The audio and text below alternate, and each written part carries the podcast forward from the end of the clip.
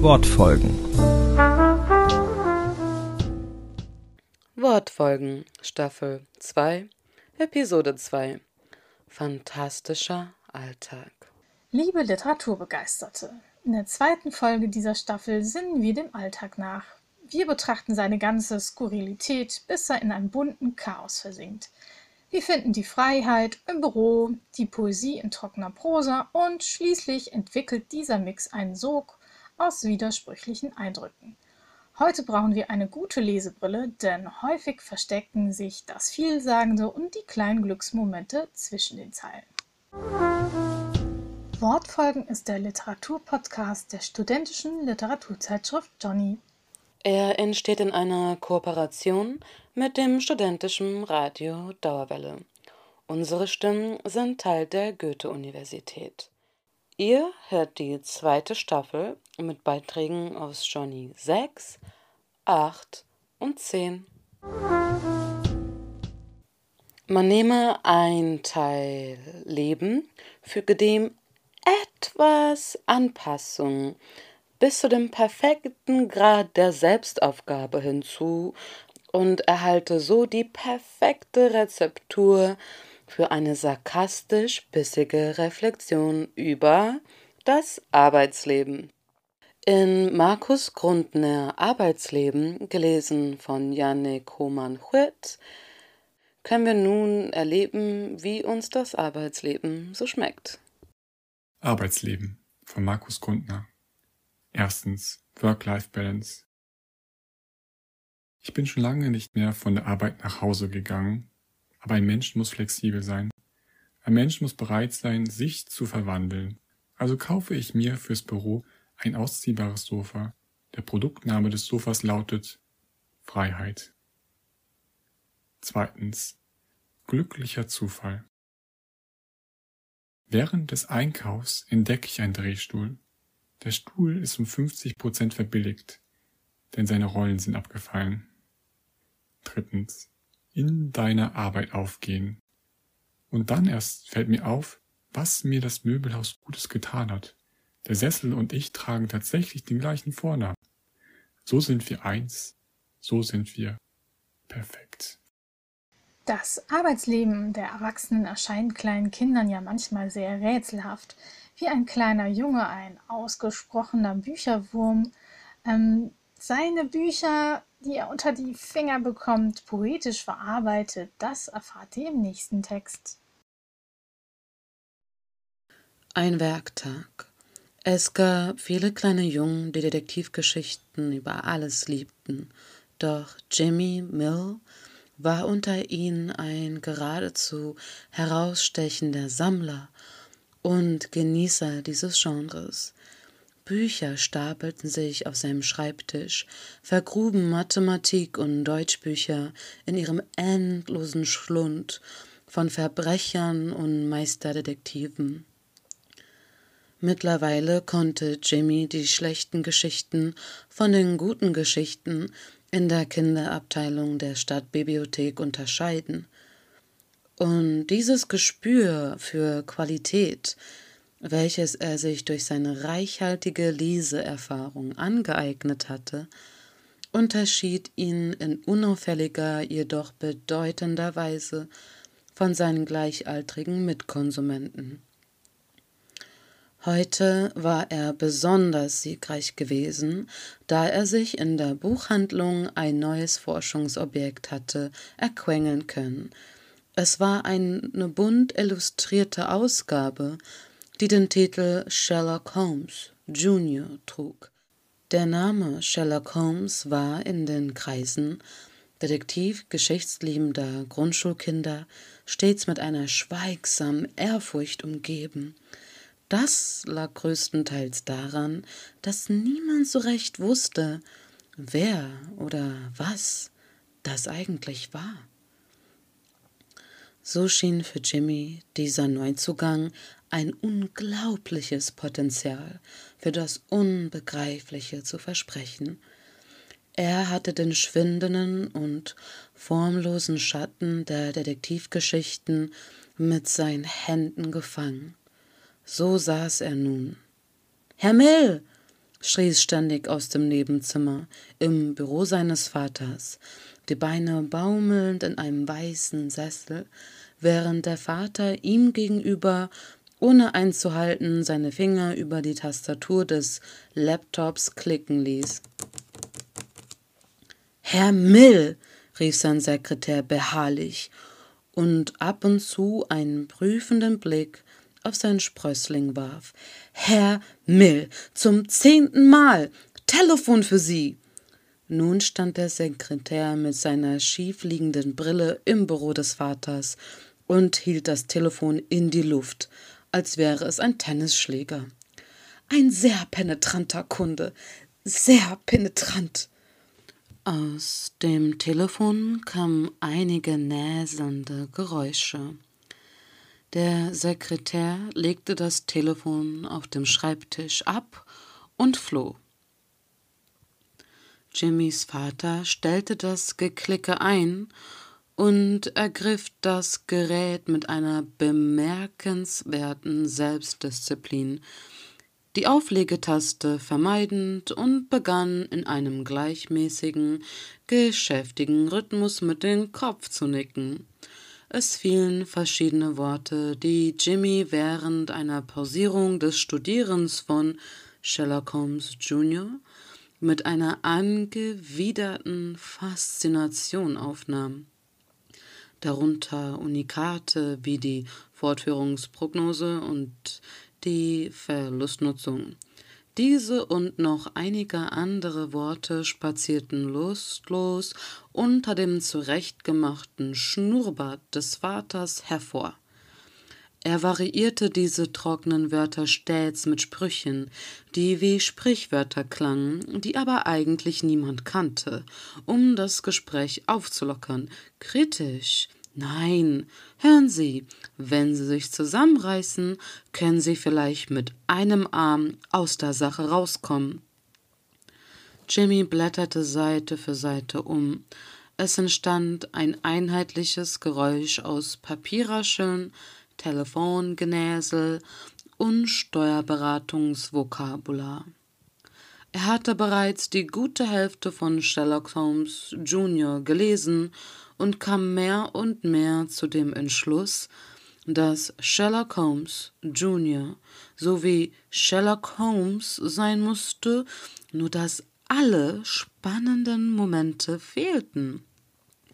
Lediglich seinen berühmten Hut hatte man den armen Junior gelassen, sowie eine Ausstattung von kinderverständlichen Adjektiven, die seinen nachdenklichen Charakter aufbereiten sollten und auf jeder Seite irgendwo in Gebrauch kamen.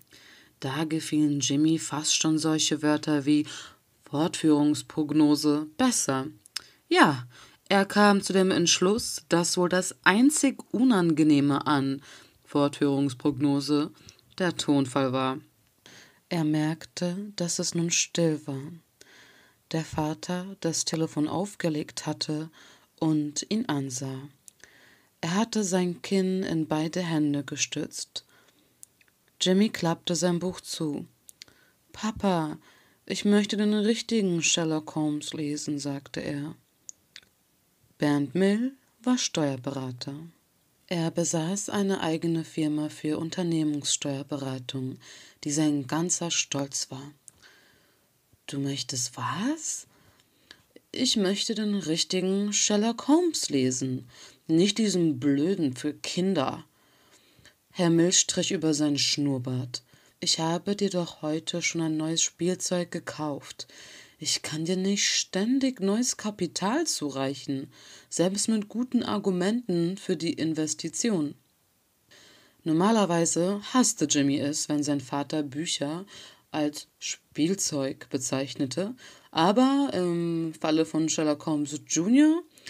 hatte er nicht ganz unrecht. Außerdem hatte Jimmy gute Gründe für die Investition in den richtigen Sherlock Holmes. Du hast versprochen, wenn ich heute still im Büro sitze, bekomme ich etwas, womit ich mich beschäftigen kann, sagte er. Aber Sherlock Holmes Jr. ist langweilig.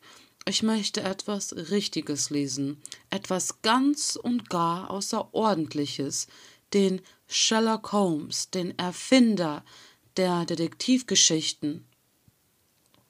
Herr Mill nahm einen Schluck Kaffee.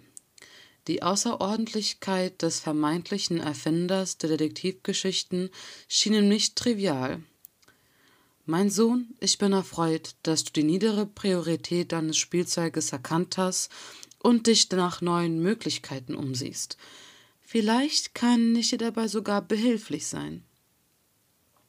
Er drehte sich um und begann in seinem Regal zwischen den vielen Ordnern etwas zu suchen was auch immer zwischen diesen aufgereihten dunkelgrauen Balken stehen mochte. Es war sicher nicht Sherlock Holmes. Darüber war Jimmy sich bewusst. Ebenso darüber, dass sein Argument fehlgeschlagen war. Sein Vater bereicherte ihn mit einer gewissen Lektüre, die den Titel Einmal eins für exzellente Steuerberatung, ein optimaler Einstieg in die Steuerberatungspraxis trug. Die Vermutung lag nahe, dass sich die Begeisterung für Steuerberatung bei detektivgeschichtsliebenden Kindern in Grenzen hielt. Jedoch war nicht zu leugnen, dass das Einmaleins für exzellente Steuerberatung ein optimaler Einstieg in die Steuerberatungspraxis seinen ganz eigenen ästhetischen Charme besaß. Nicht nur der Titel, sondern auch der Inhalt war dreimal so lang wie Sherlock Holmes Jr. Und im Gegensatz zu diesen ließen sich darin eine Reihe interessanter Wörter finden. Das Einmaleins für exzellente Steuerberatung, ein optimaler Einstieg in die Steuerberatungspraxis, war ein Zoo von seltenen und exotischen Arten, und Jimmy konnte nicht anders, als manche der besonders erstaunlichen Exemplare leise vor sich herzuflüstern. Der Junge hätte sich auf einer Safari nicht besser unterhalten können. Sein Vater beobachtete ihn aus dem Augenwinkel und war sehr stolz auf die Ernsthaftigkeit, mit der sein Sohn sich mit der Fachliteratur befasste. Und dann geschah etwas Bedeutendes im Leben des neunjährigen Jimmy Mills. Inspiriert durch die ungeheure Wortvielfalt des Einmaleins für exzellente Steuerberatung ein optimaler Einstieg in die Steuerberatungspraxis, ergriff er einen Stift und ein Papier und schrieb seine allerersten Verse. Ein Werktag. Papas Sekretär heißt Franz, und er macht heut die Bilanz. Doch ist er bald fertig schon, dann auch noch die Liquidation. Als er den Stift absetzte, las er sein Werk noch einmal kritisch durch. Zwar waren ihm die Bedeutungen von Bilanz und Liquidation entfallen, und Papas Sekretär hieß auch nicht Franz, sondern Gustav Schwiers, aber es reimte sich herrlich, und so im Allgemeinen war er doch recht zufrieden mit seinem Kunstwerk. Da der Vater sah, dass sein Sohn nicht nur aufmerksam, ja fasziniert sogar das Buch studierte, sondern auch noch fleißig und ohne Aufforderung anfing, sich Notizen zu machen, wurde Jimmy sogar erlaubt, dass er sich in der Eisdiele nebenan eine Kugel Eis holen durfte. Steuerberater Bernd Mill war in bester Laune. Auf seinem sonst so ernsten Gesicht war ein unterdrücktes Lächeln zu sehen, das noch den ganzen Tag anhalten sollte. Er hielt sogar den armen Gustav Schwiers die Tür auf als er einen Stapel Akten ins Büro brachte. Sein Sohn hatte eine glänzende Karriere vor sich und die Firma mit ihm. Was konnte sich ein Vater mehr wünschen? Jimmy war schon aus der Tür, das Einmaleins für exzellente Steuerberatung, ein optimaler Einstieg in die Steuerberatungspraxis, unter seinen Arm geklemmt und zwischen den Buchrücken und der ersten Seite lag ein unscheinbares Stück Notizzettel mit seinem allerersten Gedicht Ein Werktag. Wenn ihr jetzt das folgende Gedicht hört, das auch als Kurzprosa-Experiment bezeichnet wird, lohnt es sich, die Leselupe ganz genau ans Ohr zu halten. Denn wir haben eine atemlose Aneinanderreihung von Begriffen, die nicht doppelt genannt werden, sondern nur einmal.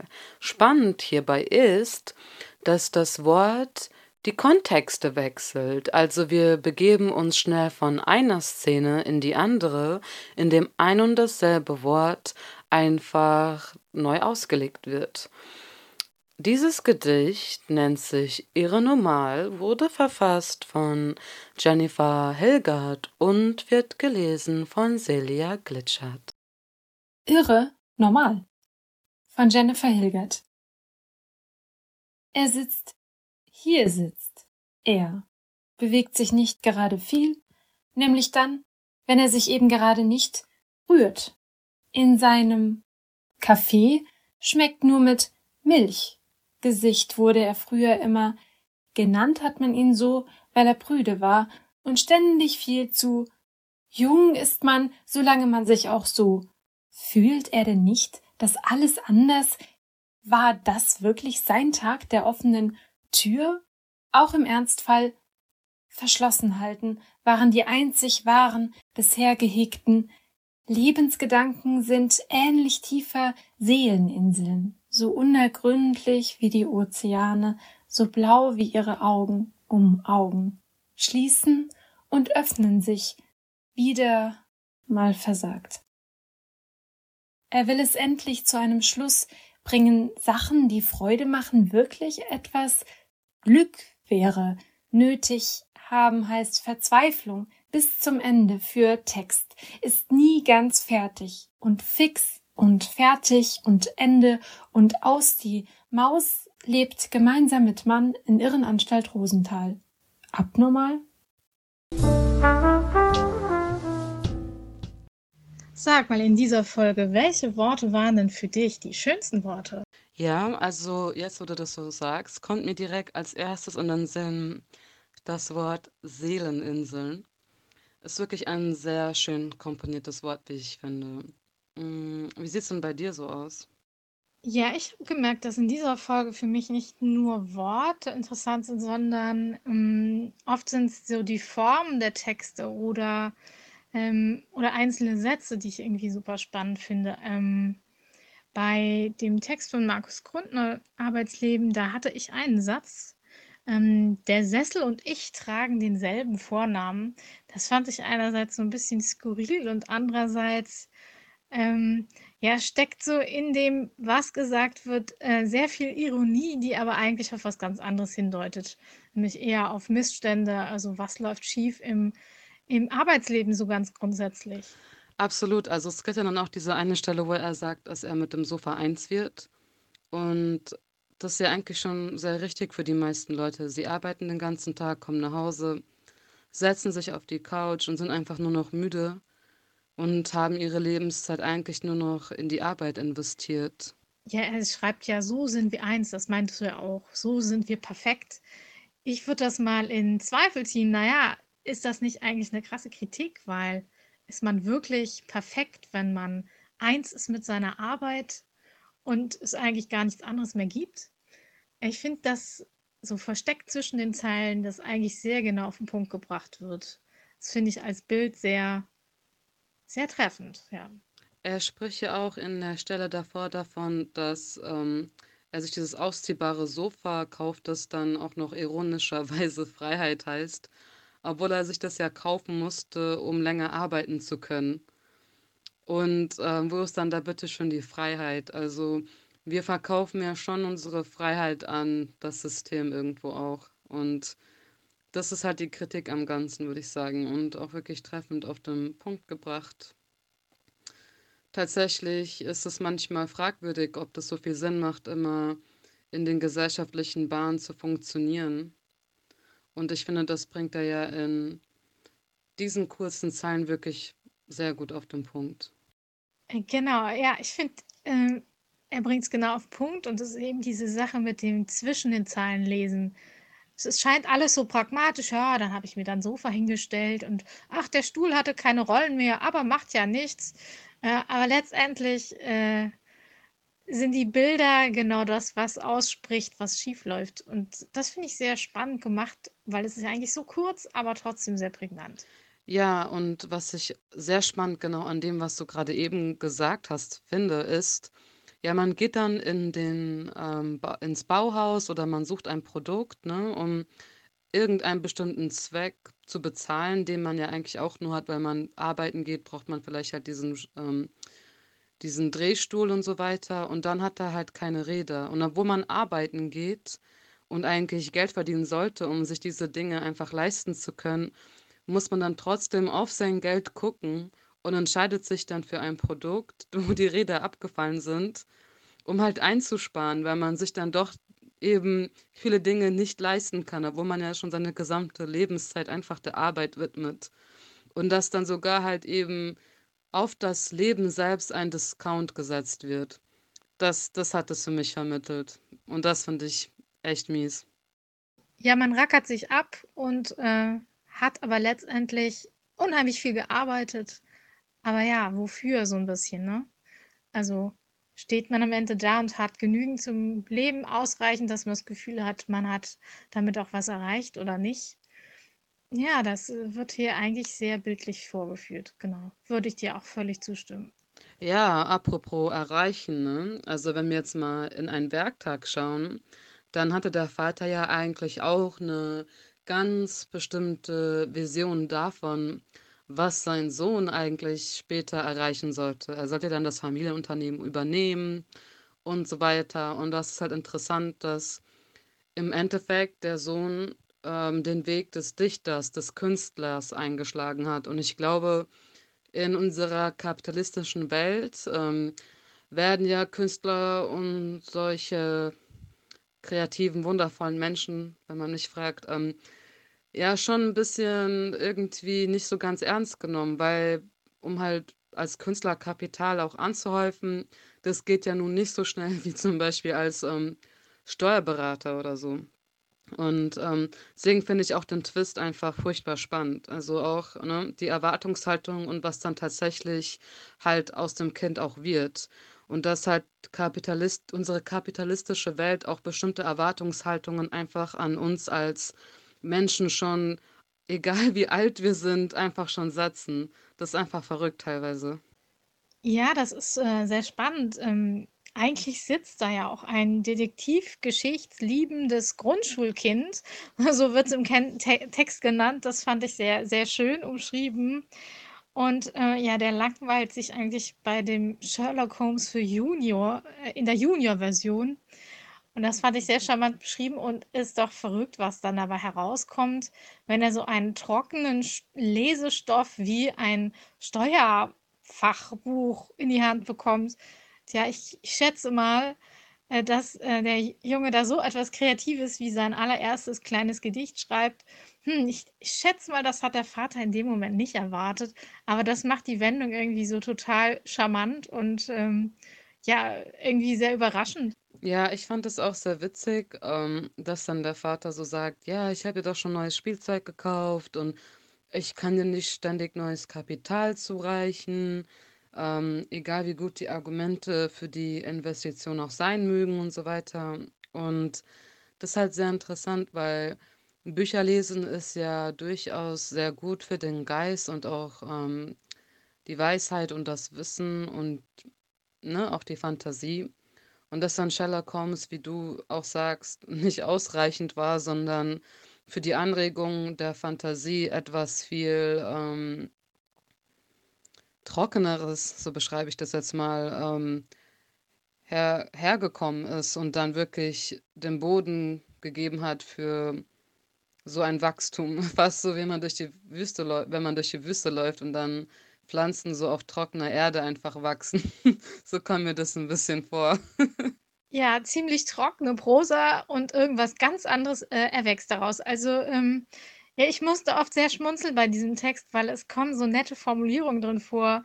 Ähm, zum Beispiel, ähm, Punkt, Punkt, Punkt, war ein Zoo von seltenen und, und, und exotischen Arten. Damit sind die Wörter gemeint. Mal kommen sie halt sehr langweilig daher und mal, ähm, also werden sie langweilig in dem Telefonat geäußert und dann in diesem trockenen Buch sind die für diesen kleinen Jungen ja total spannend, weil ja sowas hat er halt noch nicht gehört. Und ja, dann ist halt äh, sehr, sehr interessant, dass es ihn trotzdem diese trockene Art Text äh, inspiriert. Äh, also ist auch ein schönes Beispiel dafür, was, ähm, wie nehmen Kinder etwas aus der Erwachsenenwelt auf. Das wird ja manchmal zu was ganz anderem oder sie verstehen es völlig anders und äh, das fand ich sehr, sehr nett irgendwie. Ja, mir hat auch die Formulierung ästhetischer Charme ganz gut gefallen. Also, ähm, dass dann solche Wörter, die halt, weil wir die Bedeutung kennen, einfach überhaupt keinen Charme mehr übrig haben. Aber für Kinder, ähm, die diesem Wort noch keine wirkliche Bedeutung ähm, quasi gegeben haben und sich die Bedeutung ausdenken können ein bisschen einfach nur auf den Klang hören, kann das dann doch wirklich wie eine Safari sein. Also auch diese Stelle, die du dann gerade beschrieben hast, die hat mir auch sehr gut gefallen. Ähm, auch, dass dann solche Wörter, von denen man halt die Bedeutung nicht kennt, natürlich so unterhaltsam sein können, weil dann eben deine Fantasie angeregt wird und du dann nicht in bestimmten Mustern denken musst. Also, ich kann mir mal vorstellen wenn er halt Sherlock Holmes Jr. gelesen hat. Die meisten Worte kannte er, die Bedeutungen waren schon bekannt und das war einfach nicht so spannend, wie etwas Unbekanntes zu entdecken. Und ja, das ist echt süß so.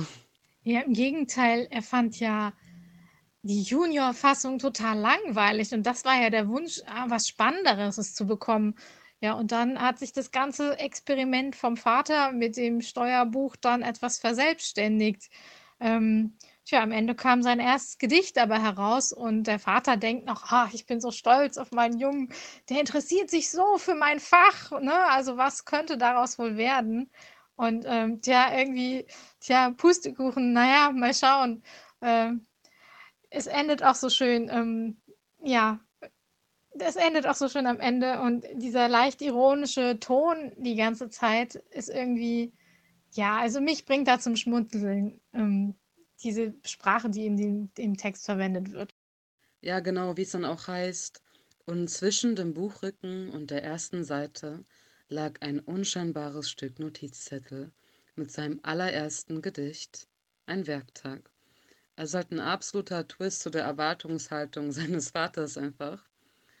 Und ich würde sagen, lass uns doch von diesem Twist zum nächsten Twist kommen, und zwar schon im Namen Irre Normal steckt ja schon ein kleiner Twist drin. Ja, der Twist steckt für mich tatsächlich erstmal in der visuellen Form. Ähm, das, ähm, beim Einlesen hat man das ja auch gemerkt. Man muss sich so ein bisschen sortieren, weil die Sätze fließen einfach ineinander. Ähm, man hat bestimmte Wörter, die beenden einen Satz, sind aber gleichzeitig der neue Anfang für den nächsten Satz. Und so ähm, wird man so aus seiner Normalität so ein bisschen rausgeschleudert, weil man sich erstmal orientieren muss. Ich weiß nicht, wie es dir dabei ging. Ja, das stimmt. Also, das ist ein ganz anderer Lesefluss, auch die komprimierte Gesamtform, würde ich sagen. Wenn man sich das halt im Gesamten anschaut, ist es halt so ein kleiner Balken und irgendwie enden die Sätze nicht da, wo halt die Worte enden am Rand. Aber dann solche Worte wie rührt in seinem Kaffee und dann Milchgesicht. Und dann kann man das ja Milchgesicht, Milchgesicht lesen. Und dann ist es halt so interessant, dass es dann wirklich zwei Bedeutungen auf einmal hat. Also, dass er einmal mit seinem Kaffee äh, in seinem Kaffee die Milch rührt, aber dann auch Milchgesicht genannt wurde. Das hat dann nämlich auch ein bisschen so ähm, so ein Sinnbild von wegen, man schaut halt gerade ähm, in sein Milchkaffee und dann kommt einem die Erinnerung, ah, ich wurde früher Milchgesicht genannt. Und generell ähm, erinnert mich das irgendwie so an Gedankenfetzen, die man dann so vielleicht hat, während man gerade irgendetwas macht und dann denkt man über etwas nach oder man träumt ein bisschen vor sich hin und ist dann durch irgendwelche Tri Trigger, die halt im Alltag da sind, wird man dann an andere Situationen und Erinnerungen erinnert. Und ja, so kam das halt für mich rüber. Mein absolutes Lieblingswort, wie schon am Anfang gesagt, in dem Gedicht ist halt auch Lebensgedanken, Seeleninseln oder auch Tag der offenen Tür im Ernstfall verschlossen halten. Ja, also ist wirklich, wirklich sehr interessant geschrieben. Ja, genau. Ähm, die Seeleninsel, die hattest du ja eben schon ganz am Anfang genannt. Das stimmt, ich erinnere mich. Ähm, ja, also ich habe nicht so direkt ähm, noch ein weiteres Lieblingswort hinzuzufügen oder eine Redewendung oder sowas. Ja, ich fand einfach dieses Verwirrspiel mit dem Leser halt total spannend. Dieses, das Visuelle, was ich sehe und das, was ich höre, äh, fließt so ineinander. Und ja, äh, die Normalität verschwimmt. Ähm, was ist noch normal? Sagt ja auch der Titel irre normal. Ist ja auch gleichzeitig quasi so die Frage an den, an den Leser an, oder an, an uns Menschen allgemein. Ähm, wo ist etwas normal und wann hört es auf, das zu sein? Weil dieser Begriff normal, den verwendet man ja so wahnsinnig oft im Alltag, aber im Prinzip, äh, ja, ist das gar nicht so eine klar abgegrenzte Sache. Äh, was für den einen noch normal ist, ist für den anderen schon lange nicht mehr normal und umgekehrt. Also das sind auch so fließende Übergänge zwischen dem, was jemand noch als okay und normal empfindet und das, was andere Menschen als völlig verrückt und durchgeknallt äh, empfinden würden. Da sind so viele graue Schattierungen dazwischen. Das finde ich, zeigt dieser Text sehr schön. Richtig, also da würde ich jetzt dir absolut zustimmen in dem, was du so sagst. Ähm, mir ist aber auch aufgefallen, mir kam dann der Gedanke beim Hören, wo du jetzt gerade gesprochen hast, ähm, einfach, dass ich das Gefühl habe, dass auch viele Dinge, die damals als irre galten, ähm, immer normaler werden. Also dass, ähm, wie du auch sagtest, diese Schattierungen verschwimmen, aber ich habe schon das Gefühl, dass im Laufe der Zeit sehr viele Dinge normalisiert werden, weil einfach auch ähm, die Sympathie und das Verständnis und das Wissen, dass es andere Perspektiven gibt, ähm, immer mehr ähm, sich ausweiten, nicht dass ähm, ihre persönliche Wahrnehmung von der Welt nicht die einzig legitime ist. Und ich denke, das kommt dann halt auch sehr gut einfach rüber. Also auch, diese Lebensgedanken, ne? dass jeder andere Lebensgedanken einfach formt in seinem Leben und auch hat. Ja, und zu guter Letzt würde ich noch gerne sagen, Ozeane so blau wie ihre Augen. Das ähm, hat mir auch sehr gut gefallen. Also einfach, weil Ozeane haben ja auch eine bestimmte Tiefe und sind auch unergründlich und ja, man hat das auch früher gefürchtet, ne? weil man nicht wusste, was sich in diesen Ozeanen Irres verbirgt. Man spricht ja auch von stille Wasser sind tief, also das geht ja in dieselbe Richtung. Ähm, ja, ich denke, wir leben in einer Zeit, die, in der so viel im Umbruch ist, was ich aber auch gut finde, ähm, dass gesellschaftlich ähm, Dinge mehr hinterfragt werden und vor allem differenzierter werden. Das, was früher man überhaupt nicht so hinterfragt hat, wird heute sehr wohl hinterfragt. Und das ähm, finde ich sehr wichtig und ähm, das heißt, ähm, man guckt nicht mehr so mit seinem kleinen ähm, Schwarz oder Weiß da drauf, sondern man schaut auch, ja, wie kann ein anderer das betrachten?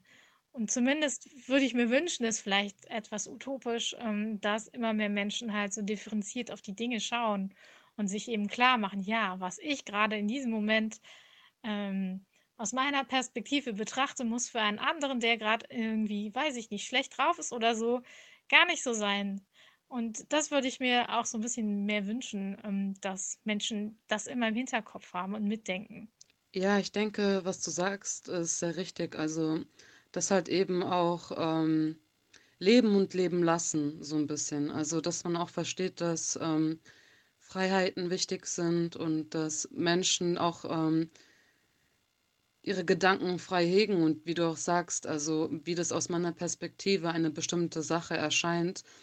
Jeder andere Mensch hat die Freiheit, ähm, diese eine bestimmte Information durch ihren Gedankenmantel einfach ganz anders aufzufassen. Und ähm, das ja auch sehr schön wäre, wenn da einfach Akzeptanz und ähm, Respekt einfach ähm, entsteht und auch das verstanden wird und Dinge nicht mehr so aufgezwungen werden. Also, dass man dann nicht dieses Schwarz-Weiß-Denken hat, oh, die andere Person denkt anders als ich, die ist verrückt, die ist, die ist nicht normal, die ist irre, die sollte auf eine Insel äh, verschleppt werden und am besten nicht mehr mit äh, uns im selben Land leben oder so. Ähm, ja, also das einfach halt wieder dieses, man respektiert jede mögliche Variante der Gesamtwahrheit, die diese Welt hat. Also ich bin halt der Meinung, dass es multiple Wahrheiten gibt und es gibt nicht die eine richtige Wahrheit. Ich glaube, die richtige Wahrheit oder die Wahrheit ist die Summe aus allen Perspektiven, die es auf dieser Welt gibt, wenn man die zusammenrechnet. Dann könnte man vielleicht die Wahrheit irgendwie errechnen. Aber das ist halt, also ist es irgendwie möglich, aber es wäre halt sehr, also wissenschaftlich gesehen ein bisschen schwierig, ja. Aber ähm, einfach halt, ne, die Akzeptanz dafür, dass es so ist und dass jeder das Recht auf seine eigene Wahrheit auch hat. So. Ja, okay, wow, die, dieses ein bisschen abgedriftet, aber es ist ein gutes Gespräch, finde ich. Ja, so ein bisschen driften wir tatsächlich ab, aber naja, Texte inspirieren einen ja auch und man hat da so seine Assoziationen. Hm, Wahrheiten errechnen, tja, das wäre interessant, aber dann wären wir, glaube ich, auf dem Gebiet von ja, künstlicher Intelligenz und ach, ich glaube, ich finde schon immer gut, wenn der Mensch die Hauptrolle spielt. Ähm, ja, alles andere wird schwierig, denke ich. Interessant, dass du dich bei dem Begriff Wahrheit errechnen an künstliche Intelligenz erinnert ähm, fühlst. Ich habe mich tatsächlich eigentlich an Aristoteles erinnert, der dann einmal gesagt hat, dass es diesen Goldmittelweg gibt und dass dieser Mittelweg ähm, immer der goldene Weg ist. Also dass du zwei extreme Meinungen haben kannst, aber der goldene Weg und die goldene Meinung liegt irgendwo, irgendwo zwischen den Extremen.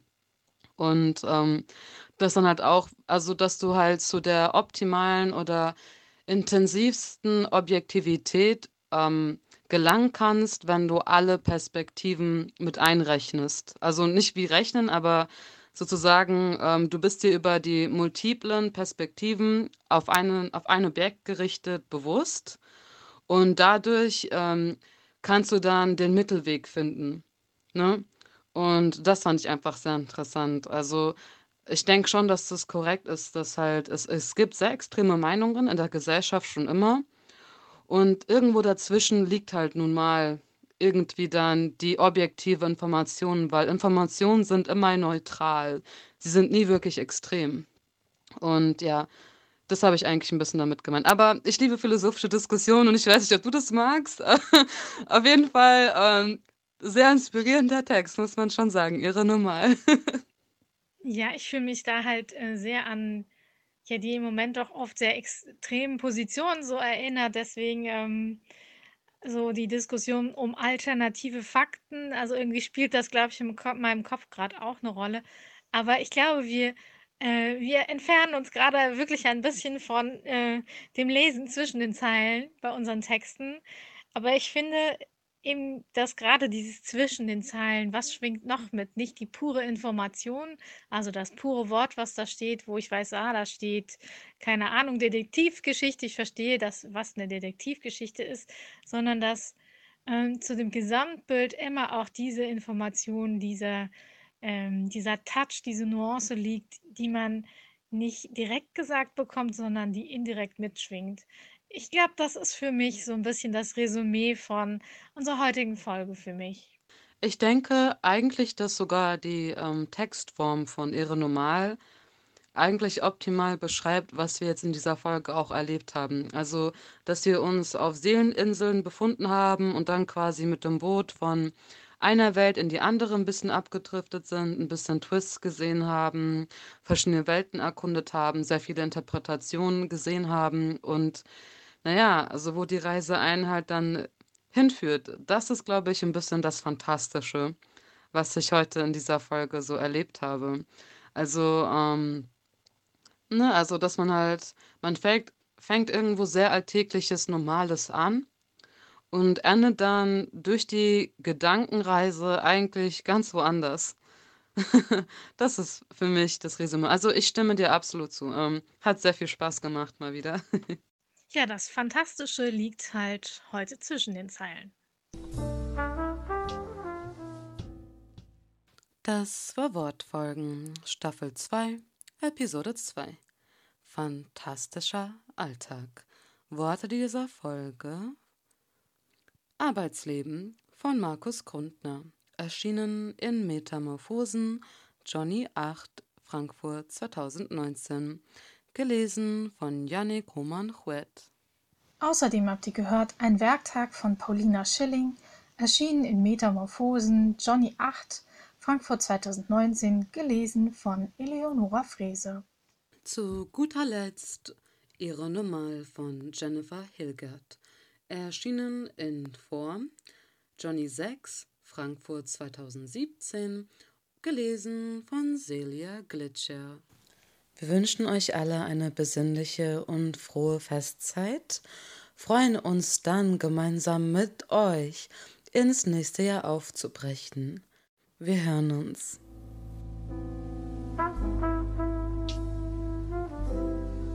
Wortfolgen